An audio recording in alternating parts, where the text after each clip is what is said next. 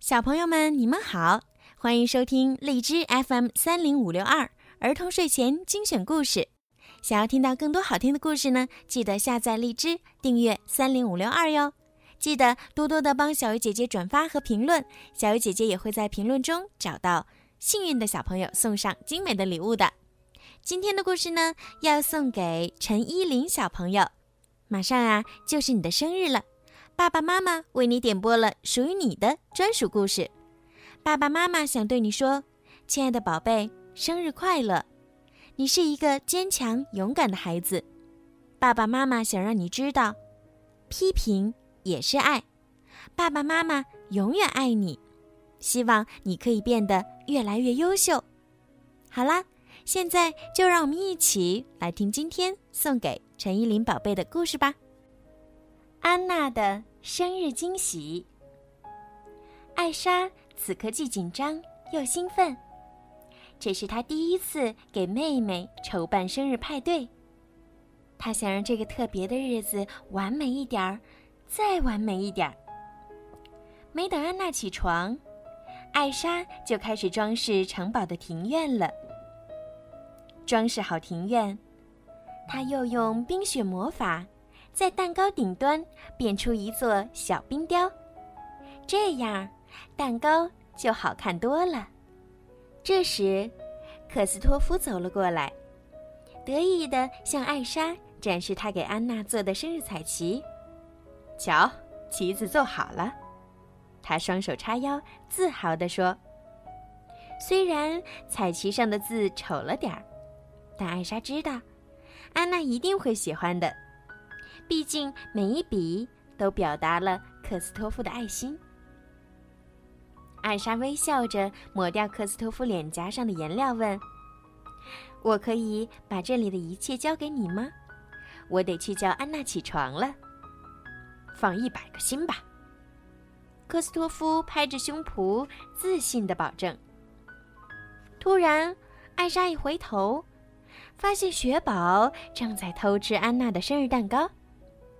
雪宝，你在干什么呢？他问道。“嗯，不，我什么都没吃。”雪宝紧张的搓着手说。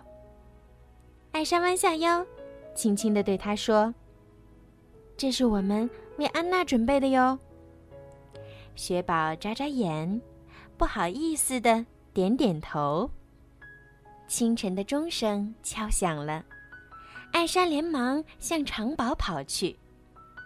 离开前，她再次提醒科斯托夫说：“我得走了，你一定要帮我看好蛋糕呀。”艾莎悄悄地走进安娜的房间，轻轻呼唤道：“醒醒，安娜。”安娜打了个哈欠，闭着眼睛，嘟着嘴问：“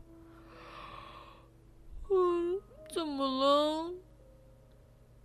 今天是你的生日，艾莎说。安娜此时还沉浸在甜甜的梦里，一点儿激动的反应都没有。突然，安娜仿佛意识到了艾莎刚才说的话，一下子从床上弹了起来，叫道：“哦，对，今天是我的生日！”就在安娜换衣服的时候。艾莎连着打了好几个喷嚏，只是谁都没注意到，两个迷你小雪人儿跟着被喷了出来，而且偷偷的溜走了。作为今天的主角儿，安娜一定要打扮的漂漂亮亮才行。艾莎挥挥手，用魔法制造了许多冰花，冰花包裹住安娜。在她的身上变换着形状。一眨眼，安娜身上的旧裙子不见了，眼前是一条绣满向日葵的新裙子，多漂亮啊！礼物时间到，开始找礼物吧，跟着绳子往前走。艾莎神秘的笑着，把绳子一端递给安娜。安娜简直等不及想知道这条绳子会把她带到哪儿。他跟着绳子，穿过城堡大厅，钻过一张桌子，越走越快，越走越快，直到他在一副武士盔甲前停了下来。瞧，他发现了什么？头盔里藏着一只漂亮的手镯。接着，绳子又把他带到一尊座钟前。座钟每次报时，一个小雪宝都会跳出来唱道：“夏天来了，夏天来了。”惊喜一个接着一个。安娜还得到了她最喜欢的巨无霸三明治。哦，还有一张崭新的全家福油画。突然，艾莎又接二连三的打起喷嚏来。安娜有些担心了。更令人吃惊的是，随着艾莎的每次喷嚏，空中都会冒出几只新的小雪人。谁也没想到，这群新的小雪人全都跑到了院子里，在艾莎和克斯托夫精心布置的生日会场闹翻了天。克斯托夫和斯特追着小雪人们到处跑。他们打翻了饮料，又向蛋糕跑去。雪宝却高兴得不得了，他一把搂住两只小雪人，激动地喊道：“哈，我有小兄弟啦！”阿去！姐妹俩骑着自行车冲下旋转楼梯时，艾莎又打了个喷嚏。虽然安娜觉得和姐姐一起骑车特别开心。但她更担心，姐姐是不是感冒了？放心，我没事的。艾莎挥挥手说：“还有更多礼物在城堡外等着安娜呢。”姐姐带她来到商人奥肯的杂货铺，为她披上了一件无比柔软的外套，又带她四处转悠，寻找各种小惊喜。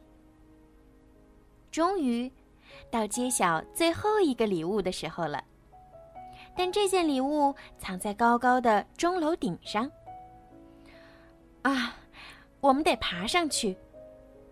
艾莎有气无力地说。他们爬得越来越高，安娜也越来越担心姐姐。你需要休息，艾莎。安娜说。突然。艾莎身子一软，险些跌倒。多亏安娜一把扶住了姐姐。她吃惊地发觉，艾莎浑身滚烫。呀，你真的发烧了，我得赶快扶你回去休息。安娜一边说，一边搀扶着姐姐返回城堡。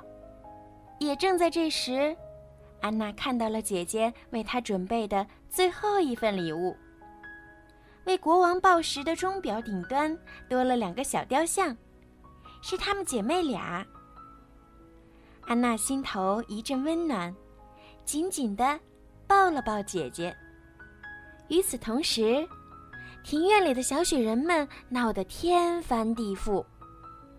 一群小雪人在生日彩旗上蹦蹦跳跳，压断了挂彩旗的绳子，打乱了正确的顺序。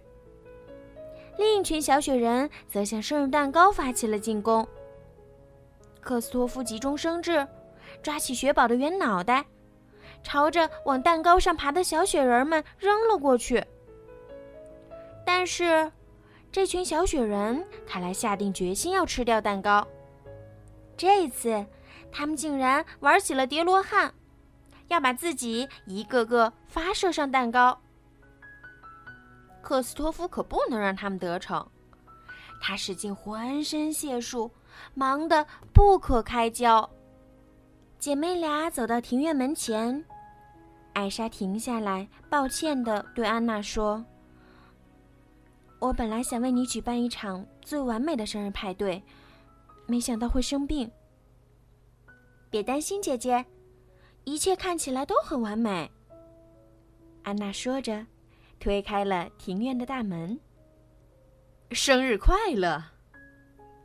克斯托夫捧着完美无缺的生日蛋糕，站在高高的雪儿堆顶端，大喊道：“天哪！”看着眼前的一切，安娜简直不敢相信自己的眼睛。大家齐声为安娜高唱着生日快乐歌。克斯托夫像滑滑梯似的，从斯特的鹿角顶端一路滑了下来，将完美的生日蛋糕捧在安娜面前。